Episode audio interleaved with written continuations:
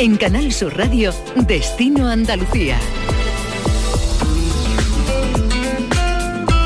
¿Qué tal? Muy buenas tardes. Itálica, el conjunto arqueológico romano situado en Sevilla, se convierte en el primer monumento de Andalucía que vamos a poder conocer a través de la realidad virtual y gracias a una aplicación que se llama Espacio Junta que acaba de darse a conocer podremos recorrer el monumento como si nos hubiéramos trasladado a la época, descubriendo cómo se organizaban hace miles de años y contemplando incluso cómo eran sus puertas o sus muebles, entre otros detalles. Ahora se lo vamos a contar. Cristina Carbón, ¿qué tal? Muy buenas, ¿qué más tenemos para hoy? ¿Qué tal, Eduardo? Pues también nos iremos hasta Córdoba y en concreto hasta la Vía Verde del Aceite, donde han creado un nuevo producto turístico denominado Paseos Literarios, en el que se engloban cultura y sostenibilidad. El hilo conductor es la bicicleta y los fragmentos del poemario del escritor Manuel Luque Tapia. Pero si te parece, vamos a comenzar en Olvera, en Cádiz, donde están muy pendientes de una votación que puede convertir a este municipio en la capital del turismo rural de 2021 en España. Pues en esta localidad gaditana comenzamos esta semana Destino Andalucía.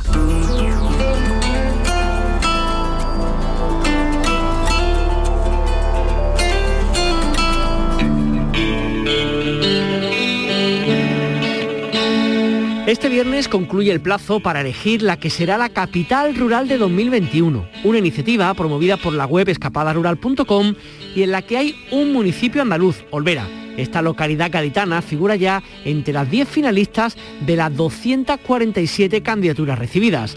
La semana que viene conoceremos el resultado de las votaciones. Cristina Carlos. Pueblos blancos, calles empedradas. Rodeado de hileras de olivares y protegido por un castillo del siglo XII, Olvera pertenece a la maravillosa Ruta de los Pueblos Blancos.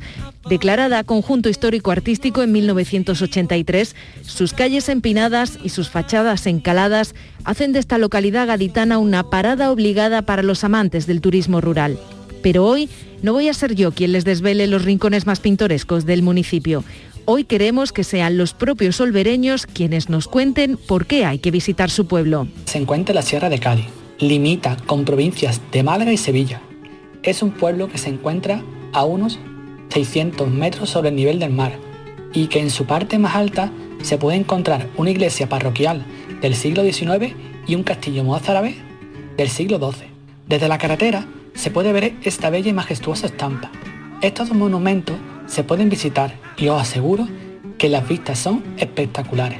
Si has decidido visitar Olvera, no puedes dejar de perderte por sus calles blancas, ya que es el inicio de la ruta de los pueblos blancos de la Sierra de Cádiz. Debes visitar el castillo árabe, el cual se ubica en lo más alto del municipio y disfrutar de una de las puestas de sol más bonitas de la sierra. La primavera es una de las mejores épocas para visitar Olvera. Sus calles blancas se pintan del rojo de los geranios y la temperatura invita a pasear para conocer sus encantos. Dijo el poeta Romero Murube que Olvera una calle, una iglesia y un castillo. Pero qué calle, qué iglesia, qué castillo. Imagino que este es el principal argumento que tenemos las nativas y nativos del lugar como reclamo de nuestro conjunto histórico-artístico. Población serrana, de carismáticas plazas, ruinas románticas, un imponente castillo y rincones donde perderse a respirar aire puro que esconden bellas sorpresas para sus visitantes. Todo esto además rodeado de un impresionante escenario natural con una baza tan exuberante como es la Vía Verde de la Sierra. Innegable es el atractivo turístico. Suspiro de mi olvera que me transportan a mis adentros. Y yo añado otro dicho, olvera ni por la vera, pero el que viene se queda.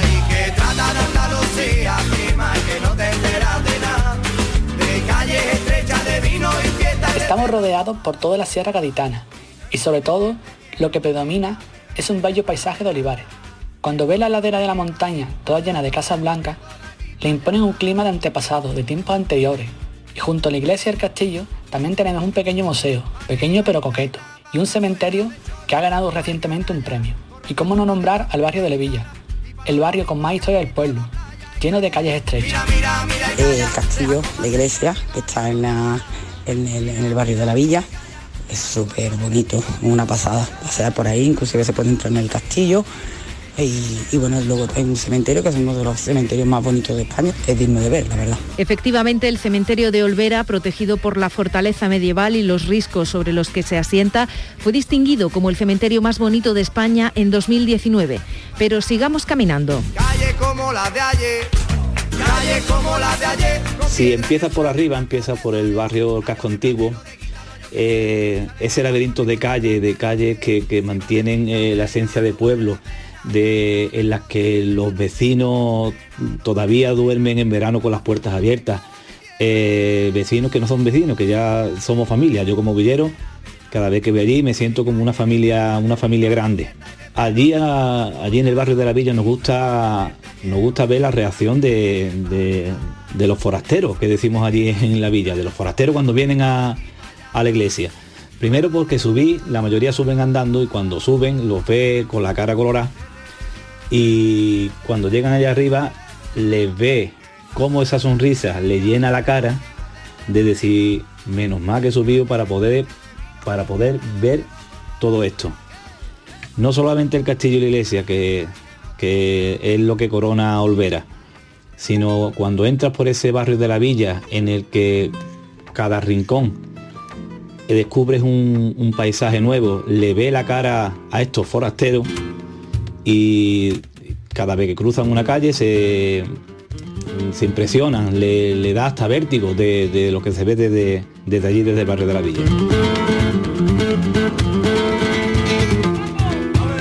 Pueblo de raíces árabes, Olvera fue conquistado en 1327 por Alfonso XI, que la incorporó al reino de Castilla una historia centenaria que ha marcado el carácter de sus gentes. Su gente que con esa historia social pues ha creado un, carácter alegre, afable, sociable, luchador, optimista, un carácter gustoso de los pequeños placeres, con gracia refranera y de tradición y cultura.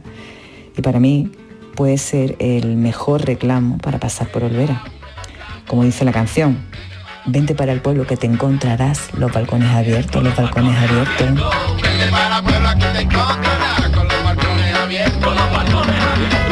Además de sus monumentos civiles y religiosos de gran valor artístico y arquitectónico, Olvera también cuenta con varias fiestas declaradas de interés turístico, entre ellas la Semana Santa o el lunes de Cuasimodo, la romería más antigua de la provincia de Cádiz. De nuestras fiestas populares podemos destacar como buenos gaditanos los carnavales, nuestra emblemática Semana Santa que nos deja fotos impresionantes de los tronos paseando por nuestras calles y saliendo de la parroquia. La Feria de Olvera, que es a finales de agosto, y como no una rumería llamada Lunes de Quasimodo, que se celebra el segundo lunes después de Semana Santa y que se enmarca en los alrededores de la ermita de los Remedios, a dos kilómetros del pueblo. El origen de esta fiesta se remonta a principios del siglo XVIII, donde tras una sequía el pueblo Olvera le pidió a la Virgen de que lloviera, y vinieron esa ansiada lluvia. Para los amantes del turismo activo, por Olvera transcurre la Vía Verde de la Sierra. Aprovechando el antiguo trazado ferroviario Jerez al margen, permite disfrutar de la naturaleza en bici o a caballo. Tenemos el Peñón de Zaframagón. El Peñón de Zaframagón es una de las buitreras de buitres leonados más, importantes de Europa y como olvereños tenemos que sentirnos orgullosos de tener una reserva natural tan importante. O sea, la, vía verde que tan comentada es una de las vías verdes más bonitas y mejor cuidada que hay en toda la Sierra de Cádiz. Se pueden alquilar bicicletas, luego también alojamientos y se pueden hacer muchas actividades y por supuesto es imprescindible ver el Peñón de Saframagón, que es reserva de la biosfera de los buitres leonados. Y si todavía les faltan motivos... Invito a cualquiera a, que visite Olvera, que se quede en Olvera y que disfruten Olvera. Se van a sentir súper acogidos todo el mundo que, que venga a Olvera. Olvera es un pueblo que, es, muy acogedor. Quizá por eso, porque es un pueblo, pues bueno, todo el mundo nos conocemos y bueno, yo creo que, no, que nos ayudamos unos a otros y bueno, y si viene gente de fuera, pues, pues nos alegra, nos gusta. Y además también hay que tener en cuenta que somos mucha gente la que, los que estamos fuera y siempre volvemos. ¿eh? Pues dicho queda, gracias a Juan Alberto, a Rafael, a Rocío, a Silvia y a Alberto, olvereños que hoy se han convertido en los mejores embajadores de su pueblo. Destino Andalucía con Eduardo Ramos.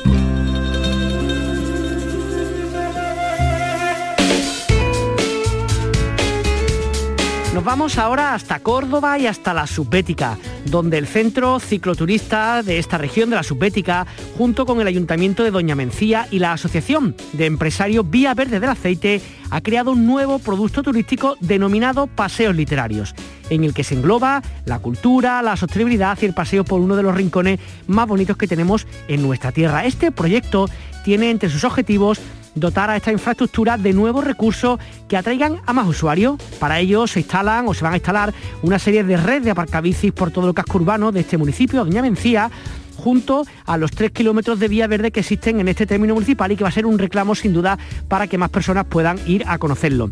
Tenemos con nosotros a María Camacho, que es la gerente del Centro Cicloturista de la Subbética y la presidenta de la Asociación de Empresarios de la Vía Verde del Aceite. María, ¿qué tal? Muy buenas tardes. Buenas tardes. Qué bonito eso de hermanar la literatura, la bicicleta, el medio ambiente. ¿Cómo se os ocurre todo esto? Bueno, es una iniciativa público-privada que parte no solo del Centro Cicloturista Subbética, sino también de la Delegación de Turismo y Cultura del Ayuntamiento de Doña Mencía. Y surge porque nosotros desde el Centro Cicloturista concebimos la vía verde como un nexo de unión. Siempre decimos que la vía verde es el nexo de unión entre el parque natural, el recurso natural también de la vía verde, con una unión hacia lo que es el municipio, nuestra historia, nuestra idiosincrasia y, como no, la literatura. Y de ahí sale esa idea de cómo unir el recurso que tenemos con, otras cosas de nuestro municipio. Que una de las, una de, digamos, de las razones del por qué habéis hecho esta, este tema con la, con la literatura también un poco, es poner en, en valor el poemario del escritor Manuel Luque Tapia. Cuéntanos un poquito quién era esta persona. Claro, además, eh, somos afortunados porque contamos entre nuestros vecinos con Manuel Luque Tapia, un menciano que lleva escribiendo poemas ya más de 30 años, además concurso que se presenta, concurso que gana, eh, tiene una amplia, una, extensa obra ya de, de, poemario. Y con este proyecto lo que queríamos era también dar a conocer a nuestros propios vecinos esta obra de Manuel, pero también a aquellas personas que pasen por la Vía Verde que puedan conocer su obra. Eh, se ha hecho una selección de sus poemas y en cada, porque el proyecto consiste en colocar, como tú bien has dicho, bicicletas de colores en todo el tramo de Vía Verde de Doña Mencía y eh, en el casco histórico de Doña Mencía. Entonces se hace una unión desde la Vía Verde hasta el centro del pueblo. En cada una de estas bicicletas podemos encontrar un poema, un fragmento de un poema de Manuel Luque. Lo curioso, que estos poemas se han elegido eh, pues buscando ese detalle en el que Manuel describe nuestra sierra o en el que Manuel describe una fuente concreta del pueblo o un pasaje de, nuestra localidad. Entonces son pequeños guiños que van haciendo el conjunto de, esta ruta literaria. Eh, María, descríbenos para los aquellos que no conozcan todavía la vía verde del aceite y en concreto el tramo que pasa por ahí por, Doña Mencía en esta localidad cordobesa, ¿qué es lo que se van a encontrar por ahí y qué pueden hacer? Porque hemos hablado de bicicleta, imaginemos que también a pie en otros medios con dos ruedas se puede recorrer todo esto, ¿no? Eh, yo siempre digo que la vía verde eh, está diseñada para usarla de mil maneras. No solo podemos ceñirnos a decir cicloturismo. Eh, por ejemplo, en Doña Mencía los habitantes del, municipio son unos grandes usuarios de la bicicleta, bien a pie, en bici, corriendo, familias que la utilizan para, para salir a dar su paseo en patines. Mm, es un recurso natural y a la vez que puede ser también deportivo, es decir, no solo para practicar deporte, sino también para pasear y disfrutar de, del aire libre. ¿Qué podemos ver y qué podemos hacer en esta vía verde? Empezando porque está dentro del Parque Natural de las Sierras Béticas con un entorno de privilegio. Eh, estamos disfrutando de unas vistas, yo siempre digo que, que de espectáculo, ¿no? de ensueño. Eh, podemos disfrutarla pues también de otra manera divertida haciendo este esta vía verde o este tramo en coche a pedal. Coche a pedal de una persona, de dos, de cuatro, podemos hacer la vía verde, ya te digo, en familia o con el grupo de amigos. Y además de todas estas acciones que queremos visitar la vía verde y la queremos descubrir de una manera un poco más particular, podemos hacerla eh, iniciando una aventura, como yo digo, sería haciendo unas pequeñas rutas en las que a través de unas pistas vamos descubriendo la vía verde y todo su entorno. Pues podemos tener la búsqueda del oro verde, es un, juego, ¿no? Una gamificación en la que descubrimos la vía verde eh, y todo su patrimonio ferroviario, que es la vía verde, por donde discurría, para qué servía, los elementos arquitectónicos que nos encontramos a lo largo de ella. Podemos descubrir también la, vía verde y el entorno del parque, del parque natural como otra de las actividades que nosotros llamamos surcando en bicicleta el mar de Teti. Es una manera de descubrir el parque natural y la vía verde de una forma, como yo digo, siempre dinámica, buscando pistas y que a la vez nos van a hacer descubrir esos pequeños detalles del entorno en el que nos encontramos, que muchas veces pasan desapercibidos a, la rapidez ¿no? en la que hacemos la visita. También se le propone a, a la persona que esté por la vía verde que pueda descubrir la, la Vía Verde y los rincones con encanto de Doña Mencía. Une Vía Verde, una ruta que une la Vía Verde con los rincones más especiales de nuestra localidad. Se hace una ruta en la que partimos desde el espacio natural y vamos introduciéndonos en la historia de Doña Mencía. Se hace un paseo por sus calles más, más pintorescas, las más, las más históricas. Eh, vamos descubriendo pues nuestra forma de vida de los mencianos a través de las construcciones, de las edificaciones, de las casas solariegas. Se hace una parada y una visita en el Museo Arqueológico de Doña Mencía, que es uno de los más antiguos de la provincia de Córdoba.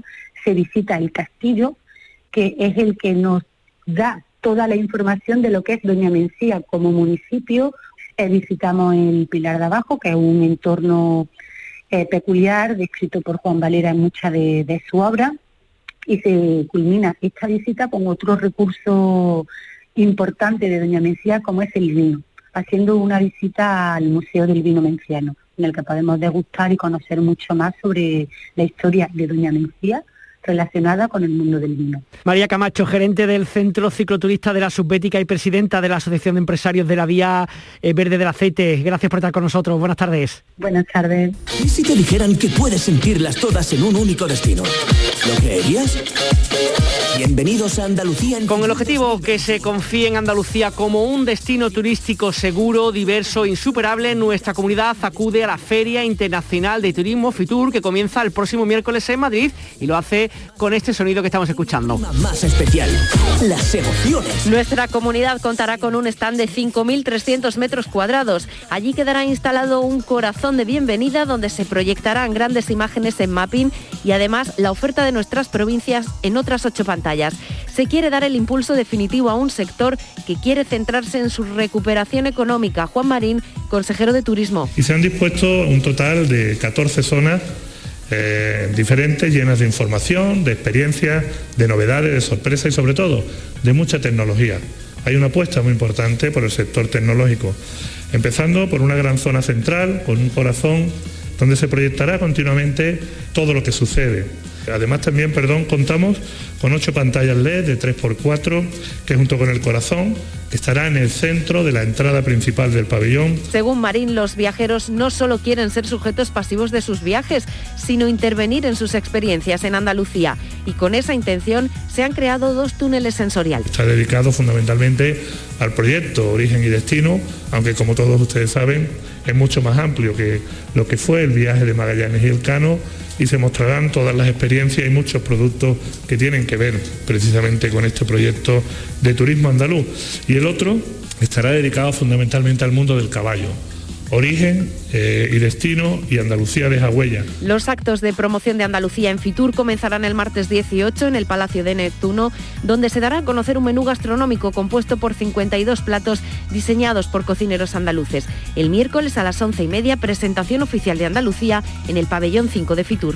Y más informaciones en formato un poquito más breve. El Grupo de Ciudades Patrimonio de la Humanidad de España y los paradores de turismo inician la recuperación del turismo cultural a través de un plan estratégico de promoción conjunta que ha estado desarrollándose en estos últimos meses, ya que ante la reciente apertura de la movilidad centro comunidades, las 15 ciudades patrimonio de la humanidad de España ya están listas para recibir a los turistas. Entre ellas se encuentran las localidades de Córdoba, Úbeda y Baeza y sigue celebrándose la décima edición del Festival de los Balcones y los Rincones de Iznájar en Córdoba, organizada por su ayuntamiento. Esta cita primaveral mezcla la belleza y el disfrute de las flores con un amplio programa de actividades culturales que se extenderá durante todo este mes de mayo. Y ocho compañías de títeres participan este año en la edición número 17 del Festival Internacional El Rinconcillo de Cristovica, que se celebra hasta el próximo 18 de mayo con sede principal en la localidad ganadina de Valderrubio. También se celebrarán espectáculos en Biznar, Alfácar y Fuente Vaqueros. Destino Andalucía. Un viaje semanal en Canal Sur Radio.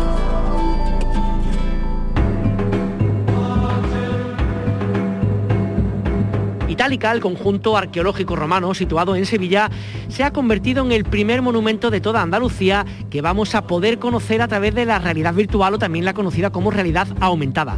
Gracias a las nuevas tecnologías, al móvil y a la APP Espacio Junta, podremos recorrer este monumento como si nos hubiéramos trasladado a aquella época.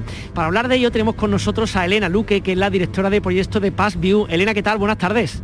Hola, buenas tardes. Qué bonito hacer un proyecto como este, ¿no? No sé, no se me ocurre como que cosas más, más bonitas de promocionar un lugar tan, tan espectacular como, como Itálica, ¿no? Hombre, pues sí, la verdad es que poder recrear una ciudad como Itálica, que fue la primera colonia como tal romana que se funda aquí en, en Hispania, y, poder viajar pues eso a más de dos mil años atrás y, y ver pues su anfiteatro o alguna de sus casas la verdad es que esa sensación de viajar en el tiempo es maravilloso, la verdad es que sí. Y cuenta un poquito, para aquellos que no sepan cómo, cómo funciona, qué es esto de la realidad virtual, la realidad aumentada desde el propio móvil, ¿qué va a hacer la gente cuando se descargue esta app? ¿Qué puede ver? Bueno, pues cuando se descarga Espacio Junta tiene una, un, guiado por todo lo que es el complejo arqueológico y a llegar, al llegar a ciertos puntos como es el, anfiteatro y, y la domus de los pájaros, pues le da contenido 3D y accede a, una recreación virtual, una recreación virtual en tamaño real, o sea, tal y como era el anfiteatro en su, en su momento, y podemos andar, nos podemos mover por el entorno virtual al mismo tiempo que nos movemos por el, por el real. En el anfiteatro pues podremos ver como las dimensiones que tendría, que tenía, cómo era la arena, con la fosa bestiaria donde estaban las aulas de las fieras cuando eran los espectáculos de las venaciones, que cuando era lucha de gladiadores pues estaba cubierto, los más de 40 metros de altura que tenía su graderío, y, bueno, y entrar por la Porta Triunfalis, que es por donde entraban los, los gladiadores cuando se preparaban para, para la lucha. un, trabajo que hemos podido ver, Elena, que, que ha, tardado al menos en torno a un año para poder hacerse. ¿Ha sido ese tiempo? ¿Habéis tardado más o cómo ha sido? Pues sí, ha sido en torno a un año, año y algo para desarrollar todo, todos los contenidos, porque bueno, lógicamente todo tiene un, importante trabajo de, documentación que nuestro equipo de PassView pues ha estado además haciendo codo con codo y validando con la dirección del complejo arqueológico, con la dirección de Itálica, como no podía ser de otra manera.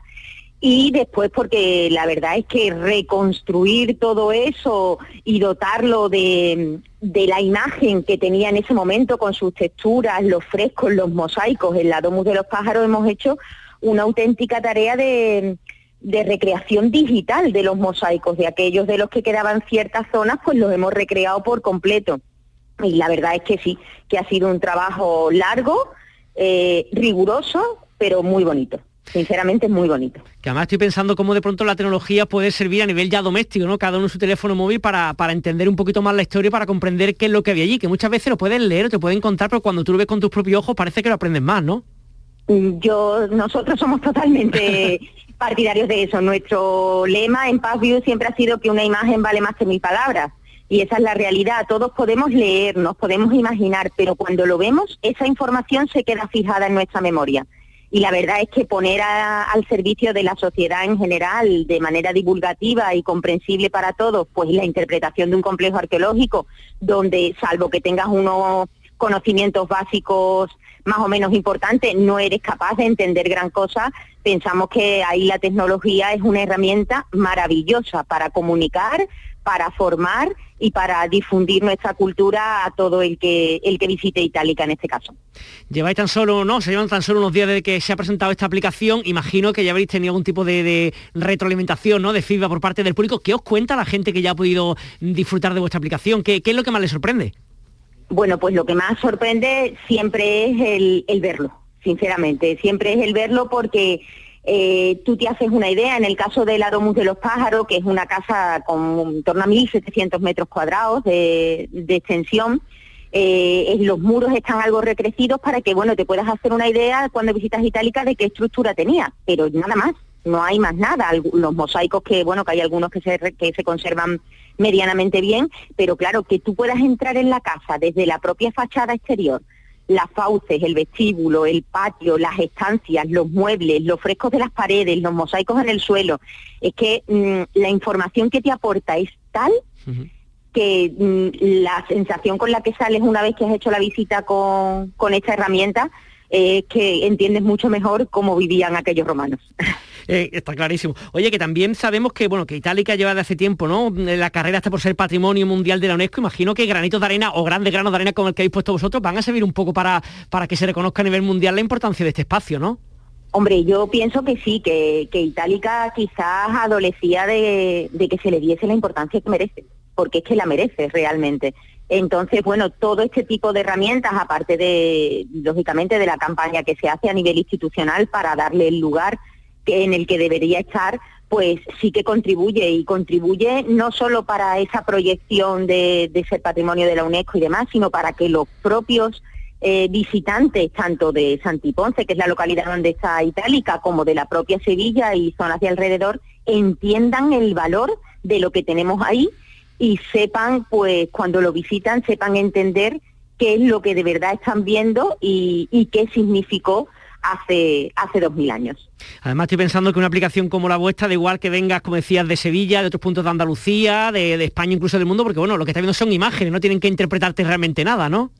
No, no, no tienen que interpretar nada. La, eh, la aplicación, la aplicación Espacio Junta, que está desarrollada por, por Innova Telecom, pues tiene un guiado, tiene una serie de textos que te van dando explicación y demás, y ya después todos los contenidos audiovisuales y de recreación virtual y realidad aumentada que tenemos, pues no tienes que no tienes que interpretar nada. Es que estás andando por los mosaicos de la casa o estás pisando la arena que pisaron los los gladiadores. Simplemente tienes que levantar tu móvil, orientarte y empezar a viajar por el pasado. Eso es todo. Elena Luque, directora de proyecto de Pass View, enhorabuena por el trabajo y muchas gracias por compartirlo con nuestros oyentes. Un saludo y buenas tardes. Muchísimas gracias, buenas tardes. Turismo, viajes, ocio, excavadas. Destino Andalucía. Pues vamos a saber ahora alguna de las propuestas musicales que como cada semana nos trae nuestro compañero Fernando Ariza. Fernando, ¿qué tal? Buenas tardes. Muy buenas. ¿Qué nos traes hoy? Bueno, ya está, se, te nota en la mirada que te gusta lo que, de lo que vamos a hablar hoy. A ver. Eh, bueno, el grupo sevillano se llama Conmutadores, pero de conmutadores vamos a hablar y de Mecano. Hace 40 años que Mecano sacó su primer disco, un disco cuya portada famosa era un reloj. Con Mutadores la banda sevillana le ha hecho un homenaje, ha sacado un álbum llamado 40 años del disco del reloj, que son las 12 canciones originales, con un puntito tecnológico más. Mecano en su momento hacían tecnopop, esa denominación ahora está actualizada y se dice electropop, eh, y eso es lo que han hecho con Mutadores, darle un punto más tecnológico a las canciones originales y actualizarlas. Si te gustaban las originales, te van a gustar estas. Fernanda Ariza, muchísimas gracias. Esto es todo. Nos escuchamos de nuevo aquí en Destino Andalucía dentro de siete días. Que pasen muy buena tarde.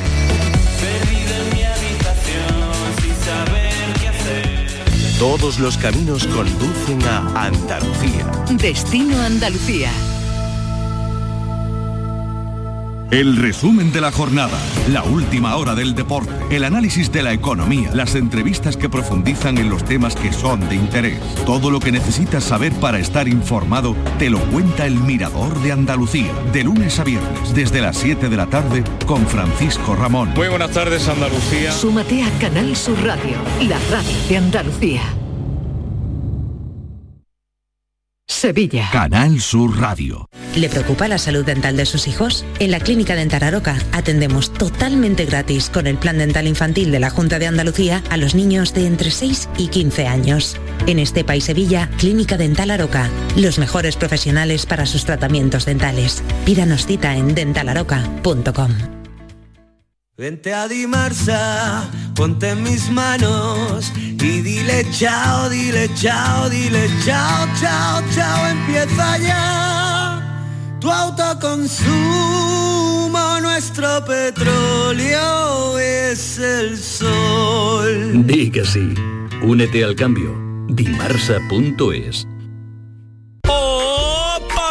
oportunísimo. ¿Todavía no has venido a vernos? En Oportunísimo te garantizamos los mejores precios durante todo el año. Oportunísimo Sevilla te invita a su exposición donde disfrutarás de precios increíbles en sofás, colchones, muebles de salón, dormitorios de matrimonio, juveniles y mucho más. No compres nada sin venir a vernos al Polígono Store en calle Gramil 29. Somos Oportunísimo Sevilla.